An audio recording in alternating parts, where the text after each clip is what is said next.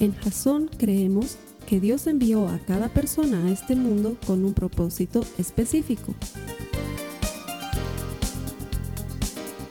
Nuestra misión es ayudarte a que tengas una relación personal con Jesús y a través de ella encuentres ese propósito para tu vida. Queremos ayudarte a alcanzar ese propósito. Es nuestra oración que este podcast te ayude a tener visión, a tener jazón.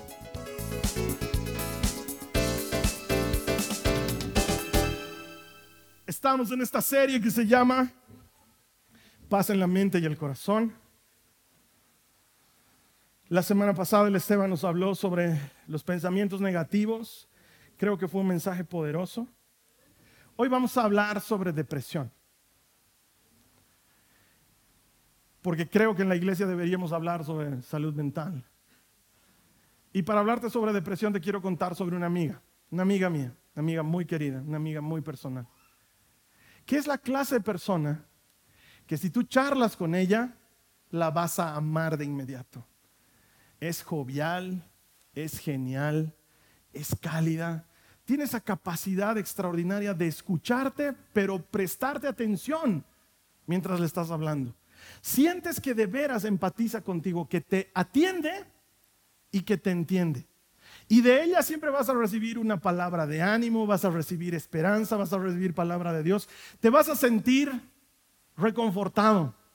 Su sola actitud y su sola presencia animan, siempre. Es más, estoy seguro que cualquiera que la conoce, charla con ella, termina diciendo, yo quisiera que sea mi amiga. Es esa clase de persona.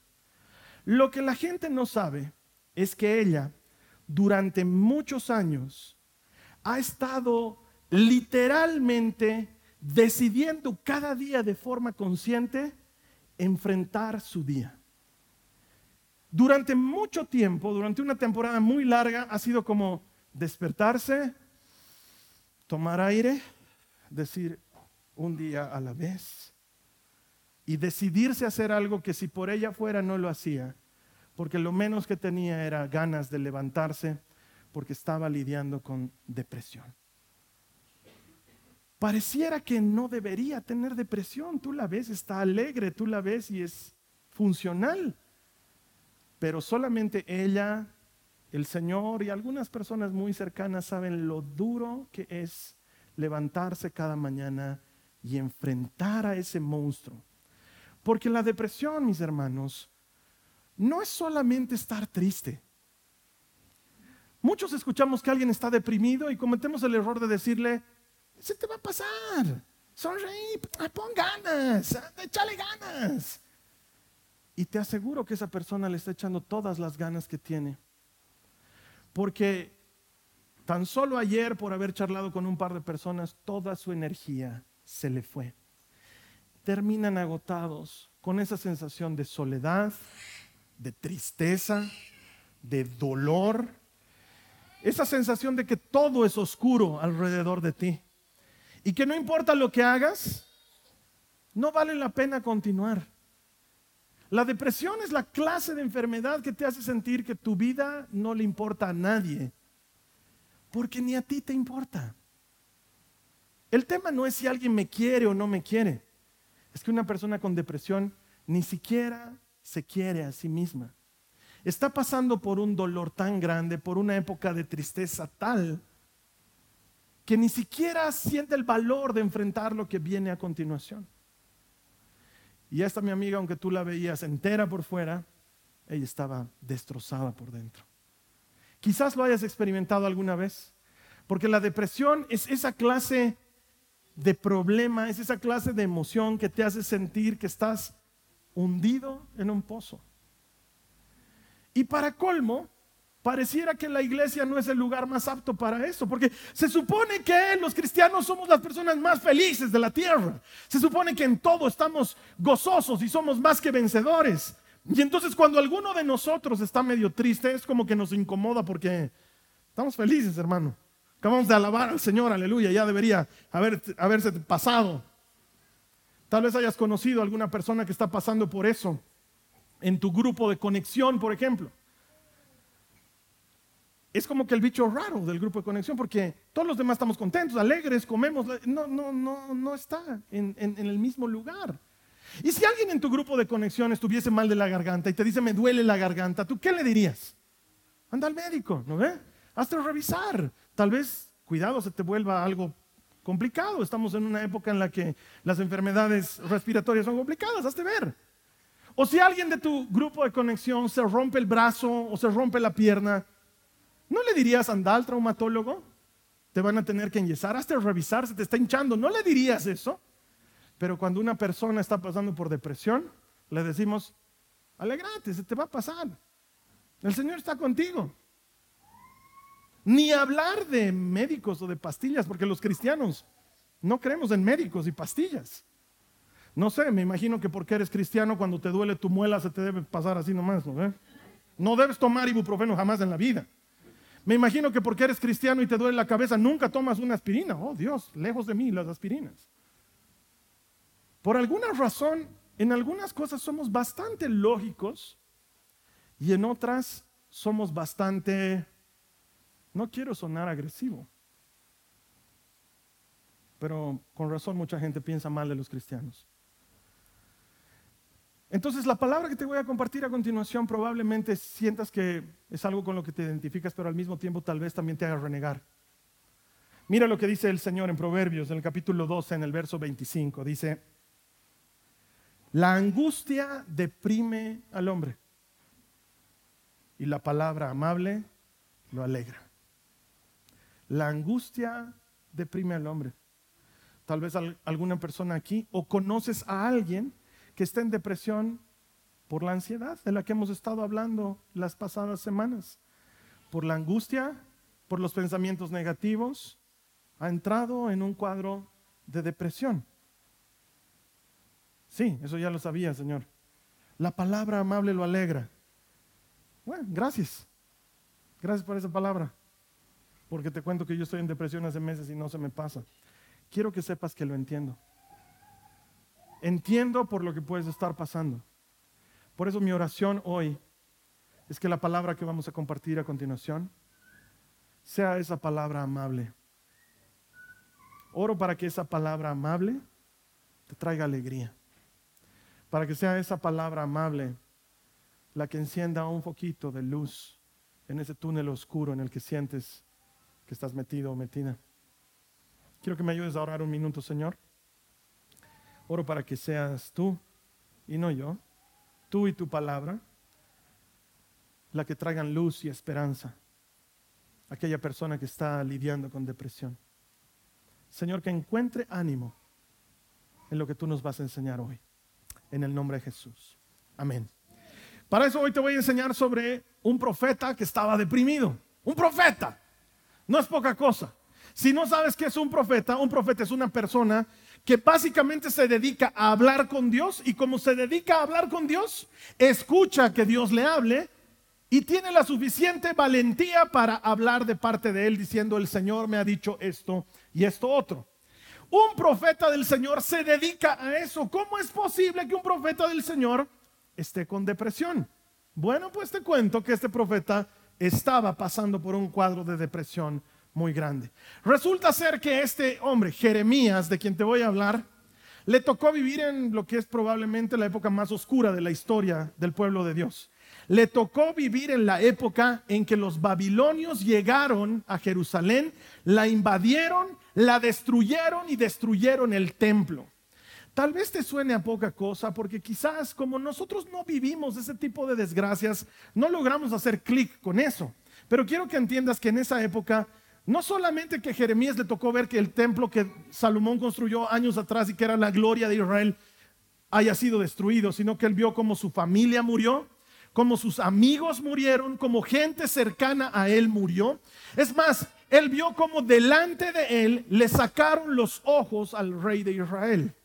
No creo que sea algo muy bonito de presenciar. Lo peor de todo es que Jeremías le había profetizado al rey de Judá, perdón, al rey de Judá, le había profetizado diciendo, si no te pasas del lado de los babilonios, Nabucodonosor llegará y te matará. Matará a tus hijos delante de ti y luego te matará a ti.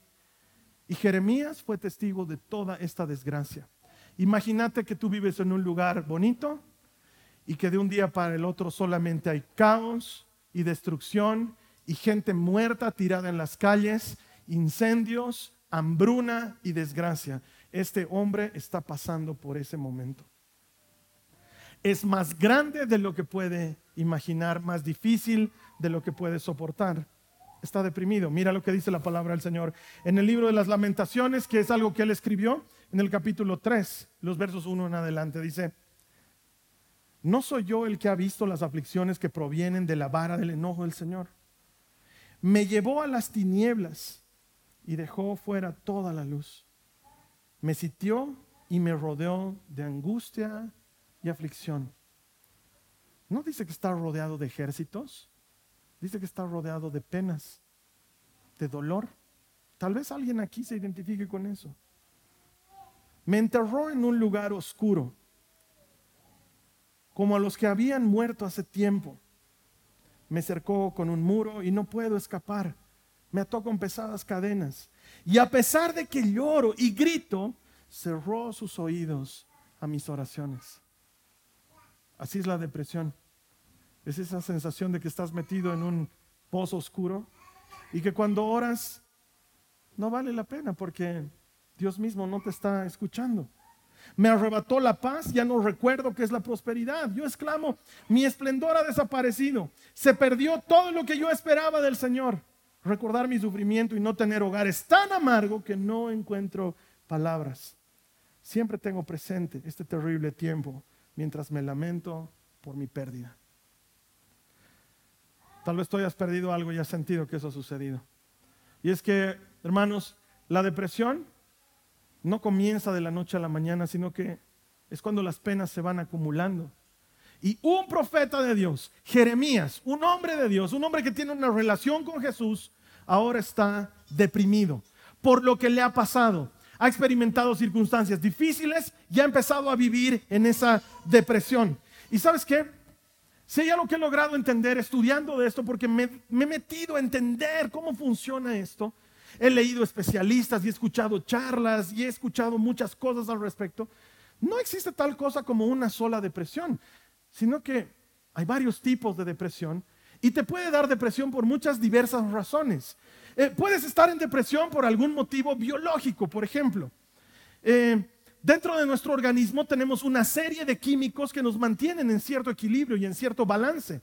Y si esos químicos se desbalancean, tú puedes entrar en una depresión y no es culpa tuya, es solamente un desbalance químico hormonal en tu organismo. Eh, puede ser debido a que, por ejemplo, estás durmiendo mal en las noches y como llevas ya demasiado tiempo durmiendo mal, ha habido desfase en los químicos de tu cerebro y has empezado a producir menos serotonina o más serotonina y tu cuerpo se ha desbalanceado y empiezas a entrar en una situación de depresión biológica. O tal vez no es eso, sino tal vez es tu alimentación. ¿Sabías que los alimentos pueden desbalancear tu organismo por dentro? Y te puede pasar que no estás comiendo bien. Y no me refiero a lo que comes, sino incluso a cómo comes. Porque hay personas que comen bien se sientan en una mesa y utilizan cubiertos y charlan con alguien mientras comen.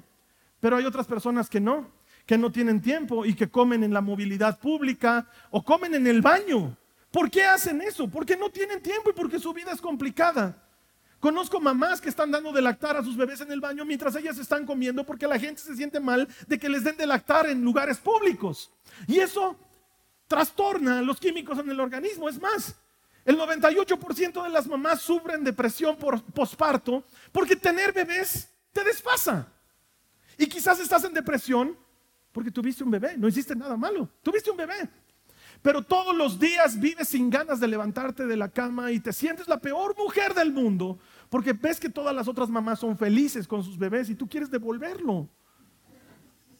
Y te sientes amargada porque no eres una buena mamá según tú y en realidad es un problema biológico. Y lo peor de todo es que también había habido depresión postparto para los varones, porque en la mujer se desfasan muchas hormonas y su comportamiento y su carácter y su actitud cambian. Y como consecuencia de que el comportamiento, el carácter y la actitud de la mujer cambian y está durmiendo mal y el marido también está durmiendo mal y ve el carácter de la mujer, sus hormonas también se alteran. Seis de cada diez padres sufren de depresión postparto hasta un año después de haber tenido hijos. Le puede pasar a cualquiera por razones biológicas. O tal vez lo tuyo no es biológico, tal vez lo tuyo es relacional. Tal vez estás sufriendo el dolor que significa un divorcio, porque según los especialistas, solo la pérdida de un hijo es más dolorosa que un divorcio. Y entonces el estarte divorciando te está jugando en contra y tú empiezas a entrar en un proceso de depresión. O tal vez es un tema relacional, porque estás viviendo una mala relación con tus hijos, con tu hijo, con tu hija, se ha ido de la casa, tienes pleitos frecuentes, y parece que todo debería marchar bien porque tú vienes a la iglesia y eso debería ser suficiente, pero no, en tu casa es un infierno y la iglesia es apenas un remanso de una hora, pero tienes que volver a ese lugar y no te da ganas porque estás en depresión. O tal vez no es relacional, tal vez la depresión que estás viviendo es circunstancial. Tal vez llevas meses sin trabajo y como consecuencia de eso has empezado a sufrir las consecuencias. Muchas personas han entrado en depresión porque han estado 70 días encerradas por una cuarentena. Durante 70 días no podían salir de sus casas. Es que parece que es poca cosa, pero hasta el solo hecho de salir al mercado y comprar verduras hace que te sientas mejor. El solo hecho de caminar bajo el sol y sentir el aire en la cara hace que te sientas mejor. Y han habido personas que circunstancialmente por la cuarentena han sentido que su vida ha entrado en un hueco profundo del cual no podían salir. O tal vez la depresión es un tema espiritual.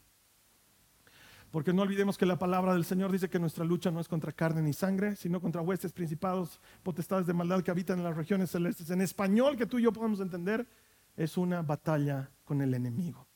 Y tal vez, como el Esteban nos compartía la semana pasada, está siendo bombardeado todo el día por pensamientos negativos que tarde o temprano terminan llevándote a depresión. Esa era la situación de Jeremías. Y estaba deprimido. Por eso quiero darte hoy dos verdades con las que quiero que salgas de aquí. Tal vez te sirvan a ti, tal vez le den ánimo a alguien más que tú conoces. Dos verdades que te pueden ayudar a enfrentar la depresión. Número uno, tus emociones son reales y son válidas. La iglesia debería darle valor a eso. Porque muchas veces tú dices estoy triste y lo toman como poca cosa. Ah, está en tu cabeza, está en tu cabeza. Sí, está en la cabeza. La depresión está ahí, te cuento. Y es real, tus emociones son válidas y son reales. Y número dos, tu situación es desesperante. Y quizás necesitas escuchar que alguien te cree. Yo te creo. Tu situación es desesperante es verdad, tu situación es desesperante. El problema de estas dos verdades es que aunque son verdades, están incompletas. Porque tus emociones son reales y válidas y tu desesperación es real, pero están incompletas. Yo quiero que te vayas de aquí con la idea completa. Tus emociones son válidas, pero no son permanentes. Alguien debería decir amén a eso. Tus emociones son válidas, pero no son permanentes. Y tu desesperación es real, pero siempre hay esperanza en Jesús. Tu desesperación es real y te creo que estás pasando por un momento difícil, pero siempre hay esperanza en Jesús. Quiero desempaquetar estas dos verdades para que te vayas con algo hoy. Sí, tus emociones son válidas, pero no son permanentes. Dios te ha dado tus emociones. No tenemos que prescindir de nuestras emociones. Si Él te ha dado emociones es por algo y son buenas y son válidas. Solo que no son permanentes. Lo que estás sintiendo hoy no significa que lo vas a seguir sintiendo mañana y lo que estás atravesando hoy no significa que lo vas a seguir atravesando mañana. Y desde una perspectiva emocional, lo que estás viviendo no durará para siempre. Está ahí y es verdadero, pero no va a durar para siempre. Necesitas identificar lo que estás sintiendo.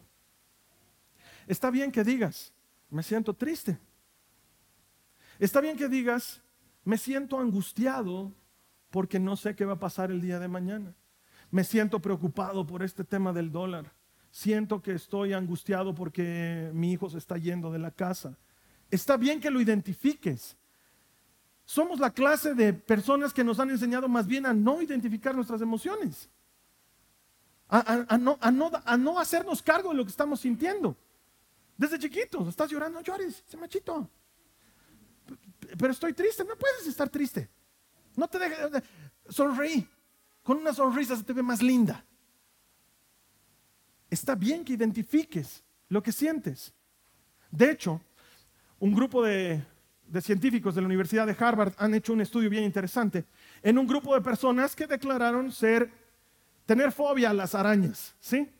Es un grupo de personas que tienen problemas con las arañas, las dividen en cuatro grupos. El primer grupo, el segundo grupo, el tercer grupo van a ser expuestos a tarántulas en una urna de vidrio. ¿sí? El primer grupo tiene una tarea, tienen que describir lo que sienten al ver las tarántulas. ¿sí? El segundo grupo tiene que describir lo que está viendo en términos objetivos, lo que está viendo ahí, en el lugar. El tercer grupo, viendo las tarántulas, tiene que hablar de cualquier cosa sin sentido. ¿Sí? Y el cuarto grupo, mientras ve las tarántulas, solo tiene que guardar silencio. Entonces el grupo número uno ve las tarántulas en la caja y lo primero que les da es impresión y dicen, me siento nervioso, me siento angustia, me da asco, me da náuseas, tengo miedo, empiezan a identificar emociones. El segundo grupo ve las tarántulas, no tienen que decir lo que sienten, tienen que hablar de cosas objetivas, entonces dicen, es una tarántula grande y peluda con sus amigas tarántulas. El vidrio es grueso, me imagino que es seguro. Empiezan a decir cosas objetivas. El tercer grupo tiene que decir cualquier cosa que no esté relacionado con eso. Entonces ven las tarántulas y dicen, mañana comienza el ayuno. Odio la carne de cerdo. Mentira, la amo, la voy a extrañar. O sea, tienen que hablar de cualquier otra cosa. ¿Sí? Y el cuarto grupo ve la urna con las tarántulas y solo tienen que mirarlas y guardar silencio. Fin del día número uno. La siguiente semana tienen que volver al mismo lugar a enfrentarse a tarántulas otra vez. Ya no están en urnas, están en jaulas. El grupo número uno, por lejos, por lejos, se comporta mucho más tranquilo con las tarántulas. No sienten la misma aprensión y aunque el trauma relacionado con el asco a las tarántulas no ha pasado, no se ven nerviosos, no se ven dubitativos, sencillamente lo están manejando mejor que los demás grupos. Y quizás tú me digas, ¿qué tiene que ver esto con nosotros? Es lo que hacemos ante los problemas. Hay personas que enfrentan dificultades y dicen lo que están sintiendo y lo exteriorizan. Estoy triste, estoy enojado, me molesta esto. Hay otras personas que no, que hablamos del problema. Es que es grave. Grave es ese problema. Es que qué difícil lo que me ha tocado vivir. No hablan de lo que sienten, hablan de lo que están experimentando. Y hay otros que no, ¿no ve? Hay los que hablan cualquier otra macana. Están pasando por un problema y te dicen, saldremos el viernes. Vamos a bailar. Y tratan de evadir lo que está sucediendo hablando de cualquier otra cosa. Y también están los del cuarto grupo, los que no van a hablar nada sobre el tema. Y mi hermana, mi hermano, es importante identificar tus emociones. ¿Por qué? Porque si puedes identificar tus emociones, si puedes darle nombre a lo que estás sintiendo, estás abriendo una puerta a solucionar el problema. El identificar tus emociones abre una puerta para cambiar tus emociones. Cuando tú eres capaz de identificar lo que estás sintiendo, luego lo vas a poder cambiar. Tus emociones son válidas pero no son permanentes. Por lo tanto, no tomes decisiones importantes basado en emociones temporales. Otra vez, no tomes decisiones importantes basado en emociones temporales. Muchos de nosotros en los peores momentos tomamos decisiones cruciales. Estás pasando por el peor momento de depresión en tu vida y me divorciaré. ¿Por qué vas a hacer eso? Después te vas a arrepentir. Ahorita lo estás haciendo por una emoción temporal. Estás pasando por un momento de depresión, me cambiaré de iglesia. ¿Por qué vas a hacer eso? No deberías tomar decisiones importantes basado en emociones temporales. Tus emociones son válidas, pero no son permanentes. Y quizás me digas, es que Carlos Alberto, no entiendes por lo que estoy pasando. Mi situación es desesperante quiero que sepas que te entiendo y te creo. Pero no importa cuán desesperante sea tu situación, siempre hay esperanza en Jesús. De hecho, tal vez todo esto es solamente para que lo escuches. Hay esperanza en Él. De hecho, tal vez todo esto es solamente para que tú escuches que Él te dice, hay esperanza para ti. Este no es el fin. Hay algo más adelante. Jeremías está pasando por depresión pero él entiende que hay algo más allá adelante. Está completamente desesperado y sumido en este hueco oscuro de angustia, pero no va a quitar sus ojos del Señor. Son meses, meses, incluso antes de haber comenzado la serie del, Mundial del año pasado, meses que vengo diciéndote, no quites tus ojos del Señor. Y sabes que no importa cuánto me esfuerce por cambiar de serie. Oro, voy a otra serie, pienso otro principio bíblico para predicar el siguiente mes. ¿Y sabes de qué me habla el Señor? No quites tus ojos de mí, Carlos Alberto. Por alguna razón, para Él es muy importante en esta temporada que yo te diga, no quites tus ojos de Él. Es desesperante lo que estás viviendo, te creo, Solo no quites tus ojos del Señor. Eso es lo que hizo Jeremías. Mira lo que dice Lamentaciones 3 del 21 en adelante. Dice, no obstante, aún me atrevo a tener esperanza cuando recuerdo lo siguiente. El fiel amor del Señor nunca se acaba. Sus misericordias jamás terminan. Grande es su fidelidad. Sus misericordias son nuevas cada mañana. En medio de su dolor, Él mira otra vez a Dios. De hecho, esta, esta, frase que utiliza, su fiel amor, su fiel amor, viene de una palabra hebrea que se pronuncia Gesed. Alguna vez te hablo del hebreo aquí en la iglesia. E, esta palabra es bien interesante. De hecho, las palabras hebreas son muy interesantes porque es muy difícil traducir una palabra hebrea a una palabra en español. No es fácil. La mayor parte de las palabras hebreas no son una palabra, sino son un concepto. Haz de cuenta que una palabra en hebreo es más bien como una caja llena de cosas allá adentro. Gesed no significa fiel amor solamente. Los traductores nos lo ponen así porque no pueden poner todo el concepto, pero Gesed literalmente significa, es algo que no se puede comprender lejos del carácter de Dios. Gesed es un amor atado al carácter de Dios. Es algo así como el permanente, el constante el inequívoco, eh, eh, el, el amor que jamás renuncia y que el Señor siente por ti. No es solamente un amor, es un amor que no se da por vencido.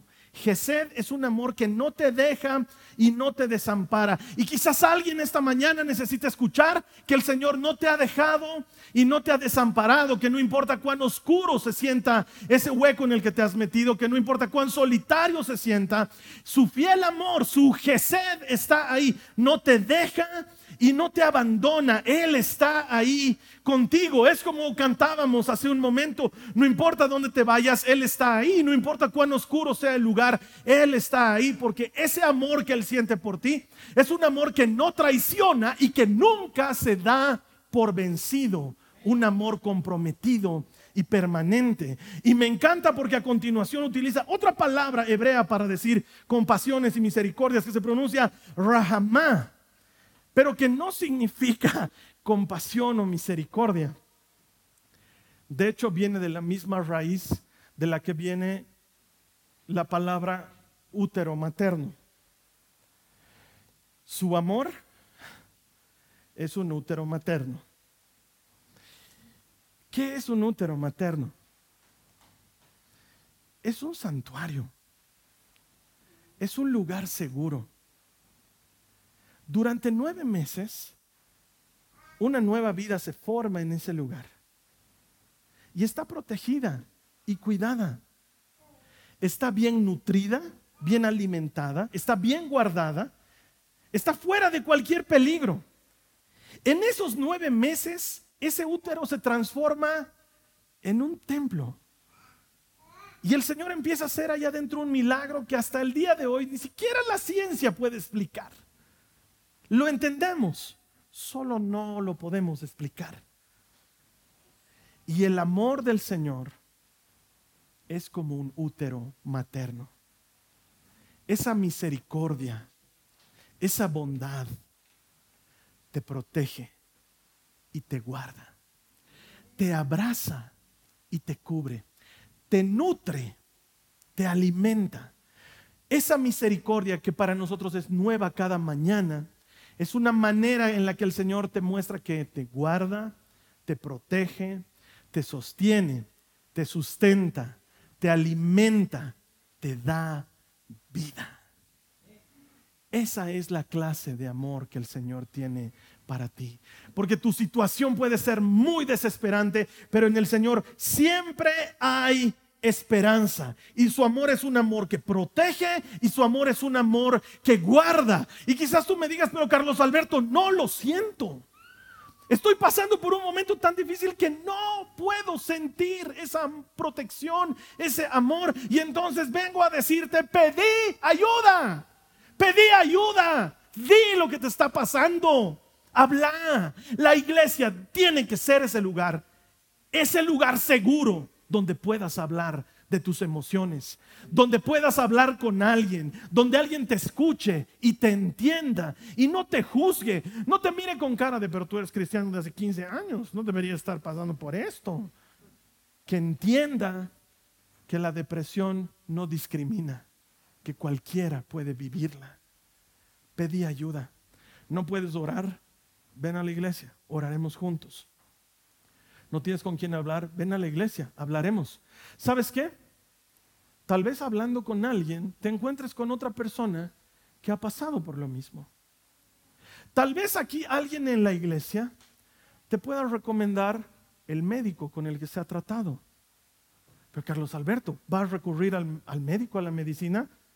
Como harías tú si te duele la cabeza o si tienes un problema en tu diente, por amor a Cristo en esta iglesia no estamos peleados con los médicos ni con las medicinas. A veces vas a necesitar un medicamento para poder entrar otra vez en equilibrio.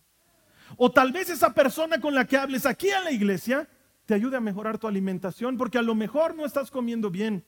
O te ayude y te lleve a un lugar donde puedas hacer ejercicio y el solo hecho de caminar, de correr, de trotar, cambie la química de tu cerebro y te ayude a mejorar. Pero como no pides ayuda, no sabemos que la necesitas, porque la mayor parte de las personas que están deprimidas no se las ve tristes, se las ve normales, porque están haciendo un esfuerzo extraordinario por estar bien. Pero si no puedes, pedí ayuda. La iglesia está para ayudarnos unos a otros. Y por eso es que creo que en la iglesia deberíamos hablar de este tema. Y por eso es que creo que es importante que en la iglesia abramos espacios para que la gente identifique sus emociones y hable de ellas. Y por eso es que en la iglesia te vamos a hablar de esto y de lo que hizo un profeta que estaba deprimido. Porque Jeremías entendió que lo que estaba viviendo era depresión y entonces se acercó al Señor con una actitud diferente. Es más, yo me imagino que cuando sucede lo que hemos leído, su fiel amor dura para siempre. Sus misericordias son nuevas cada mañana. No te lo puedo asegurar porque no lo he visto, pero casi seguro. Yo no me imagino una persona diciendo eso sin que cambie su postura, sin que empiece a levantar las manos. Porque la depresión te tiene así, deprimido. Pero si tú te das cuenta que su amor es eterno, que te protege, tu sola postura puede cambiar. Puedes levantar la cabeza levantar la cabeza. Qué linda expresión. Es momento de levantar la cabeza. ¿Qué significa eso? Es cuando te rehaces. Yo me lo imagino a Jeremías con las manos levantadas, diciendo, tu fiel amor dura para siempre, tus misericordias son nuevas cada mañana. ¿Por qué levantar las manos, Carlos Alberto? Les prometo que no lo hago por odioso. Les prometo que mi objetivo no es ver sufrir a la gente en la iglesia. Pero cuando yo les digo que levanten las manos, tiene una razón de ser. ¿Cuándo levantas las manos? Cuando te arrestan. Cuando llega la policía y te dice, quiero ver esas manos arriba. Es una forma de rendirte. Te rindes. Ya no puedo más. ¿No le has dicho alguna vez eso al Señor? Ya no puedo más. Ah, te cuento que eso está acompañado de me rindo. Ya no puedo Pero también levantan las manos los que ganan, los victoriosos, los vencedores. Cuando anotan un gol, cuando cruzan la meta, cuando les entregan una medalla. Y nosotros peleamos así nuestras batallas, porque aunque estemos rodeados, en realidad estamos rodeados por Él.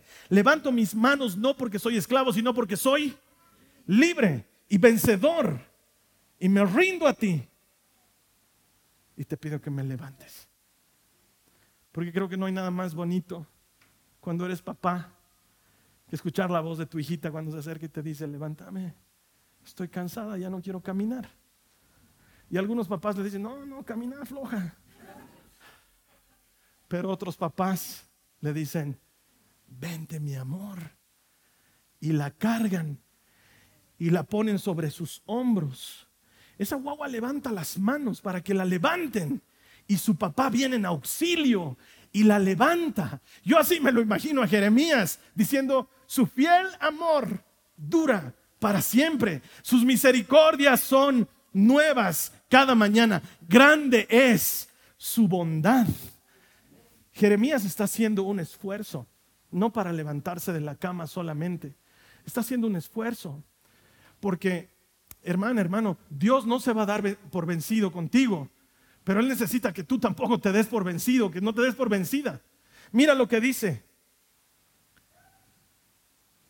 Me digo, el Señor es mi herencia, por lo tanto, esperaré en Él. No dice, me dicen, ¿qué dice? Me digo, el Señor es bueno, me digo, el Señor es bueno con los que dependen de Él, me digo con aquellos que lo buscan. Por eso es bueno esperar en silencio la salvación que proviene del Señor. Me digo, ¿sabes qué hermano, hermana? A veces te va a tocar decirte a ti mismo algunas cosas. Porque el predicador no está siempre disponible a tu lado, pero tú estás contigo. El Esteban nos decía la semana pasada que la persona más influyente en tu vida eres tú porque te hablas todo el día. Van a haber ocasiones en las que vas a tener que hacer como Jeremías y decirte a ti mismo, me digo, el Señor es un escudo alrededor de mí. Es mi gloria el que levanta mi cabeza. No temeré a diez millares que hagan sitio contra mí. Mil caerán a mi derecha, diez mil a mi izquierda. Yo permanezco fuera de peligro. Su lealtad me escuda y me protege. Con mi voz clamé al Señor y Él me respondió desde su monte santo y me libró de todas mis angustias. Vas a tener que predicarte, hermano. Vas a tener que predicarte, hermana. Como nos decía el Esteban la semana pasada, bendice alma mía al Señor. No te olvides de ninguno de sus beneficios. Él es quien perdona todos mis pecados. Él es quien sana todas mis dolencias. Él es quien recoge del polvo mi vida. Él es quien me corona de bien y de misericordia. Él es mi Dios. Vas a tener que predicarte. El Señor es mi pastor, nada me faltará. En verdes prados me hará descansar, junto a aguas del reposo me pastoreará, confortará mi alma, me guiará por sendas de justicia por amor de su nombre. Vas a tener que predicarte, aunque pase por el valle de sombra de muertes, no temeré mal alguno. ¿Por qué? Porque tú estás conmigo, tu vara, tu callado me infunden aliento. Vas a tener que predicarte. Has preparado mi mesa delante de mis enemigos, de mis acusadores, de mis perseguidores. ¿Y sabes qué? Mi copa está rebosando. El bien y la misericordia me perseguirán todos los días de mi vida y en la casa del Señor moraré por largos días. Vas a tener que predicarte. ¿Sabes por qué? Porque tu situación es desesperante. Pero en el Señor Jesús siempre hay esperanza. Carlos Alberto, ¿y con eso me voy a sanar de la depresión? No lo sé. Es la verdad. Tal vez sea un proceso. Pero ese proceso tiene que comenzar de alguna manera. Me gustaría decirte, esta es la prédica y con esto estás fuera de la depresión. Pero también entiendo que es un proceso. Pero todo proceso tiene que comenzar con algo. Y mi oración ha sido que esta sea esa palabra, esa buena palabra que te traiga ánimo y esperanza. Esa buena palabra que te recuerde que el Señor no se ha olvidado de ti. Que aunque parezca que no te escucha, mueve una iglesia entera para que el predicador te diga, no me he olvidado de ti. Me importas. Tu dolor me importa.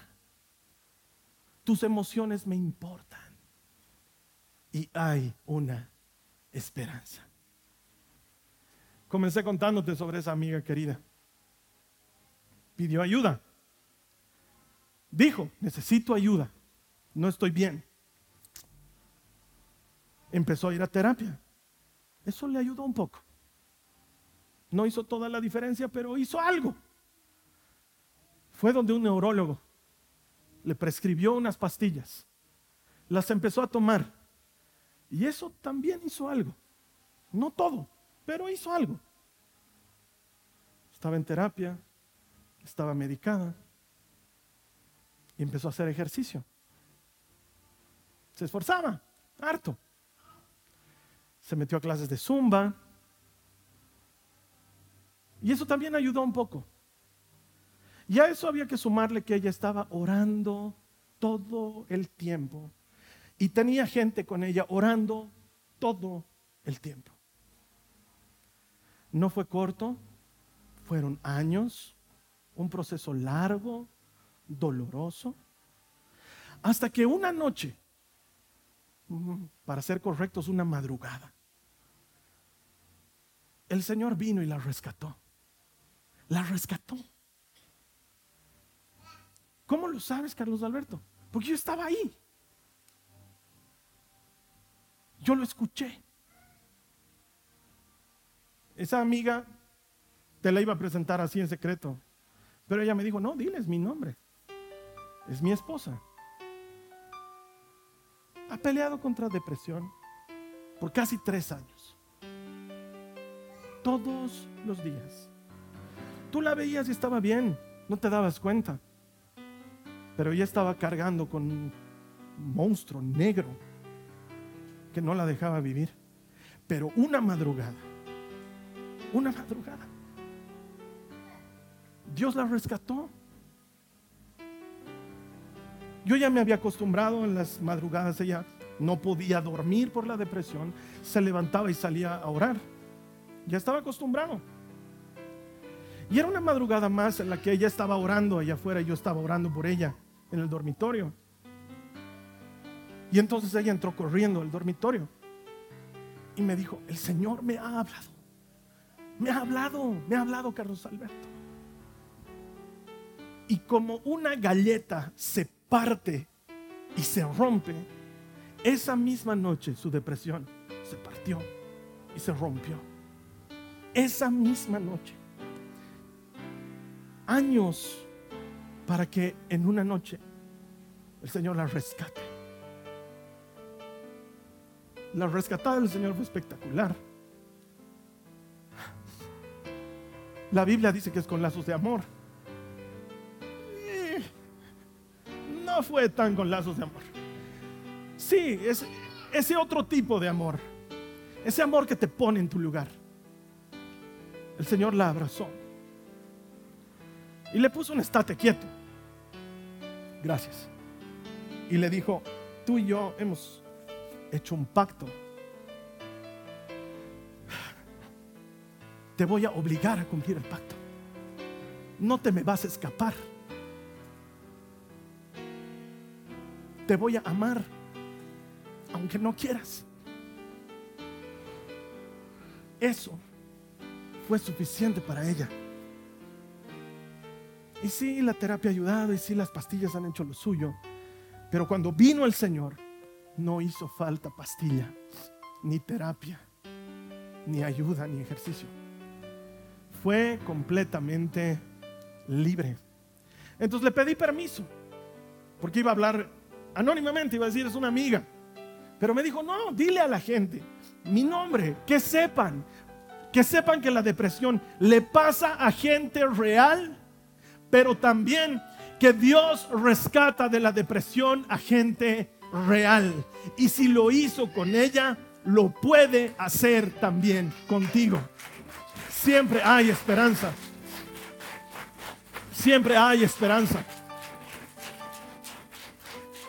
No importa cuán desesperante sea, siempre hay esperanza. Y mi oración es que esta palabra sea la que te dé ánimo y esperanza. Y que la siguiente vez que tú o alguien más esté peleando con esto, recuerdes, tus emociones son válidas, pero no son permanentes, pasarán. Y tu situación es desesperante, lo creo, pero en Jesús siempre hay una esperanza. Te voy a invitar a que cierres tus ojos, vamos a orar. Señor amado, gracias. Gracias por esta palabra.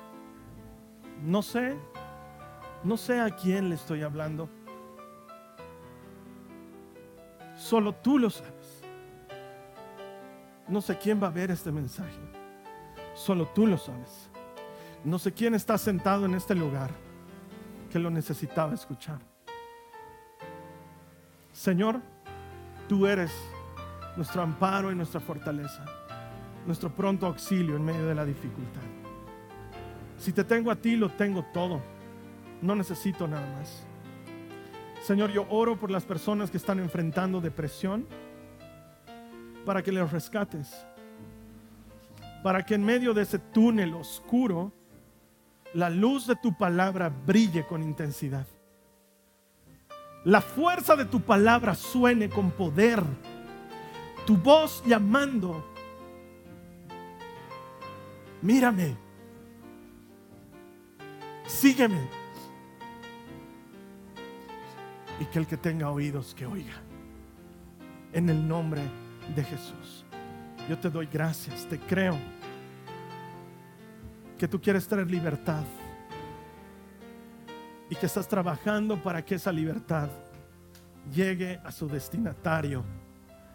Oro, Señor, para que este mensaje sea esa palabra amable que dé ánimo y de esperanza. En el nombre de Jesús. Esta ha sido una producción de Jason Cristianos con Propósito. Para mayor información sobre nuestra iglesia o sobre el propósito de Dios para tu vida, visita nuestro sitio web www.jason.info. Allí encontrarás muchos recursos para animarte en tu relación con Dios, enseñanzas, nuestro blog, prédicas y mucho más. Te lo deletreamos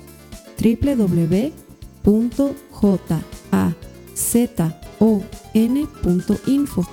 También puedes visitarnos en nuestro sitio en Facebook www.facebook.com barra Que Dios te bendiga abundantemente. Muchas gracias.